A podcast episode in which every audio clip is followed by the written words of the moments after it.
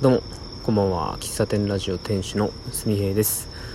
9月の1日木曜日。時刻は20時10分です。540回目よろしくお願いします。えー、日課のウォーキングを終えて公園で今収録しております。うん音拾ってるかどうかわかんないんですけどもスズムシでしょうか。なんか夏はねセミが鳴いてましたけどもう本当に秋なんだなって感じるような声がね聞こえてきてます。四日市は今日なんかじめっとしてもう今日じゃないです今日もじゃないですけどねここ最近はじめっとねして台風が来てるからなんでしょうかね。三重にも来るんかな。うん台風シーズンですからね。今年はなんかニュース大々的に取り上げられたらげられてたりね。なんかすごい天気が悪そうですけども。はい、えー、9月1日ですね。えー、ま丸4ヶ月あるんですけども、えー、4ヶ月。こんなことしたいなって思いながら今日はウォーキングをしておりました。で先ほどあの氏神さんに行って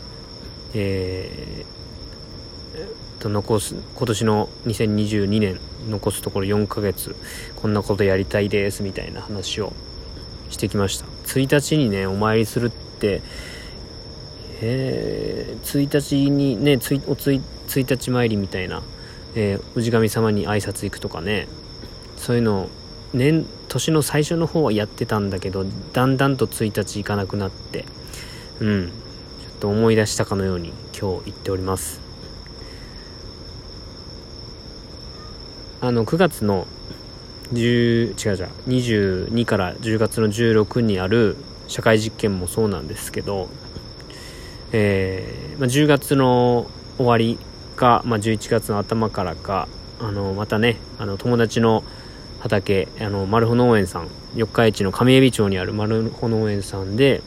えー、また農園スタンドをやらせてもらうことになりましたんで、えー、日程決まり決まったらまたお知らせしようかと思うんですけどもまた寒くなってきて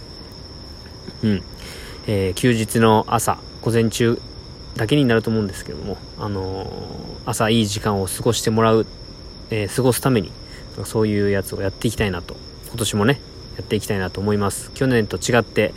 えー、前もってねよしやろうっていう感じで去年はまた去年とかね一昨年はねちょっと意味合いが違ってきましたけどもね今年はどうだろうということで、えー、日程決まったらお知らせしたいと思います。それとは別でうん。これもねコーヒーの活動ではあるんですけどもうん。歩いてってねま歩いててじゃないのもっと遡ると、まあ、たまたまねインスタグラムを見てて、うん。まあ、どこで撮影されてたかわかんないんですけどうーんと川沿いでねコーヒーを入れて飲んでいるしあの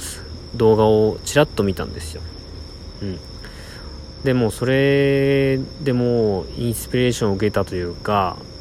金銭に触れたというかうん。川でコーヒーを入れてた今年の冬かな川でコーヒーを入れたりしてた時期もありましたけどもね。なんかその動画を見てからうーんまたあのフリーコーヒーをね再開したいなやりたいなっていう気持ちが湧いてきました。うん。で今日歩きながらずっとフリーコーヒーのことを考えていてなんでフリーコーヒーなんだろうっていうのをね考えてたんですよ。で氏神さんにその話をするためになんか自分の中で一つ答えが出るまではあの歩き続けようと思って結局今日は4.4キロ5キロ弱ぐらい歩いたかな。でこれだけはしたくないなっていうのが一つあってうん。まあ、結果的にそうなってしまうかもしれないんですけどあのー、なんだろうな。こうコーヒーをや扱っている活動をしていると、まあ、いろんな、まあ、なんだろうな。豆にこだわってる人とか、まあ、まあ、コーヒーだとねこだわりの強い方多いんですけど。なんかそういうんもうこういう言い方からしてダメだと思うんですけど。なんかコーヒーをやっている人の中でなんかこいつ違うなとかなんか面白いことやってんなみたいな。なんか違うベクトル向いてんな違う路線だなって思われたいっていう自己顕示欲っていうんですか？これだけは絶対にしたくないなと思って、えー、います。でもともと僕ね2018年の3月に、えー、四日市の商店街諏訪公園の、まあ、諏訪交番の横で、えー、フリーコーヒーあの夜週末の夜10時から、えー、夜の深夜の1時までの、まあ、3時間コーヒーをこう無料で振る舞うっていう活動をねやってたんですよ。2020年の1月までやってたかな。でそれから、まあ、コロナで公園が使えなくなったり、え、農園スタンドを始まりたりということで、えー、フリーコーヒーずっともうお休みというかねやってなかったんですよ。ツアー公園でのねコーヒーをフリーコーヒーっていう。もともとはその活動が、まあ、喫茶すみ平の名前の由来だったんですけどその時はねうん、まあ、一つの理由ややってやった理由の中に、うん、何者かになりたいみたいな部分があったんですよね。でやっぱ自己顕示欲なのか、うんまあ、それがね悪いっていうわけじゃなくてなんか誰かと比較した結果こいこいつ違うなって思われたいっていうのが生まれていると思うんでなんかそういう理由だとなんか違うなというか続かないなというか思ったんですよ。でそれをなしに僕は何でフリーコーヒーがしたいんだっていうのを考えてて一つね答えが一つ、うんまあ、思考のねこう順番なのでうんまあ辿ってったらそこにも自分がやりたくないことにつながるのかもしれないけど、まあ、一つね一つ答えが答えが出たというかそれがあのー、いろんな人と話したいいろんな人と出会いたいっていうこれに尽きるなと。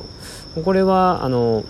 僕のコーヒーの活動を通しずっとね言ってる。これはあの出店理由を考えてみましたっていう回でもお話ししたんですけどもまあそれとねダブル部分もあるんですが何でしょうね。こういろんな人四日市に住んでる人、まあ、四日市に住んでなくてもたまたま居合わせた人たまたま出張で四日市に来てたまたま通りかかった人とか、まあ、あのー、人となんか出会うきっかけとしてフリーコーヒーやりたいなと思ったんですよ。うん。これはあの何者かになりたいっていう一つの理由と、まあ、プラスでねあの2018年3月に始めた時も思ってたことですあの会社勤めをしてるとやっぱり出会う人が限られてくるので、まあ、いろんな方とこう出会いたいっていうことで始めたんで、まあ、一つねそれはつながまあ変わってない一つの軸ではあるんですけども。で農園スタンドとか、えー、まあ、今回の社会実験ではそれが達成できないかっていう質問を自分にしてみると、まあ、達成できなくもないんですけどやっぱりちょっと違うんですよね。うん。あのどちらもやっぱりこうお店オープンするよとか、あのー、こんな準備してるよみたいな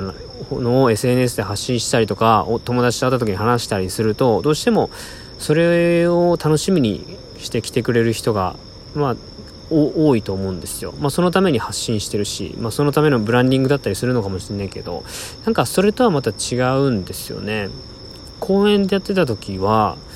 本当に酔っ払いの方、あの自分がここでやってるよとかね、宣伝せしなくてたまたま通りかかった人が何やってんの？みたいな感じで立ち寄ってくれてあのコーヒー飲んでもらってるんですよみたいな話からなんかお互いまあ、お互いっていうか僕のことを聞いてくれるんだけどなんかそういう、うん、僕のことめがけてない人が来てその人とその場限りのこうコミュニケーションを取るっていうのがものすごく刺激的でなんか自分満たされてる時間だったんですよ。だからそれはお店っていう形式だと、まあ、達成できないなと思ったので、うん、やっぱこれは方法としてのフリーコーヒーあの振る舞いコーヒーってすごく自分にとっては大切な活動だったんだなと改めて思っています。でそれを考える上でなんでコーヒーなのかっていうのをねやっぱ考えたんですよ。フリーコーヒー。別にあのお話ししましょうとかのプラカード貼っとればいいじゃんとかね、えー、悩み聞きます愚痴聞きますみたいなことやってる方もいるしフリーハグやってる人もいたりまあいろんな手段がある中でなんでコーヒーかっていう。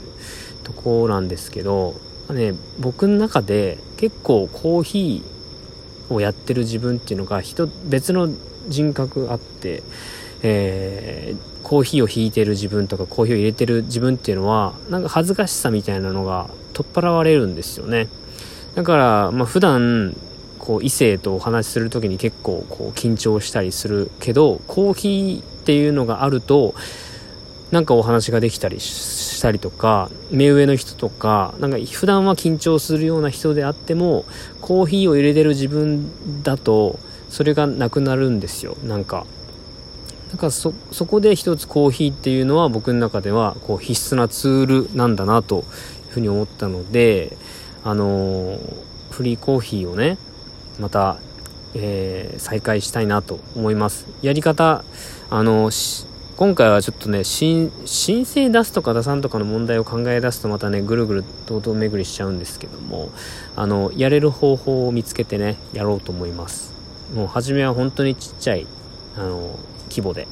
えー、2リットルの保温の、えー、サーバーをサーバー？水筒を持ってそれがなくなるまでいるみたいな。あのカセットコンロを持っていかずに自分のあのリュックに入る程度の荷物を持って公園なり川なりどっかに繰り出して、えー、来る人に、うん、フリーコーヒーみたいな看板出すのかな？わかんないけどなんかうんやりたいなと思っております。これはあの社会実験とか農園スタンドとは別の軸でね進めていきたいなと思っておりますのでまあ気長に情報をお待ちいただければなと思います。以上喫茶店ラジオ店主のすみへいでした。最後までお聴きいただきありがとうございます。ではまた。バイバイ。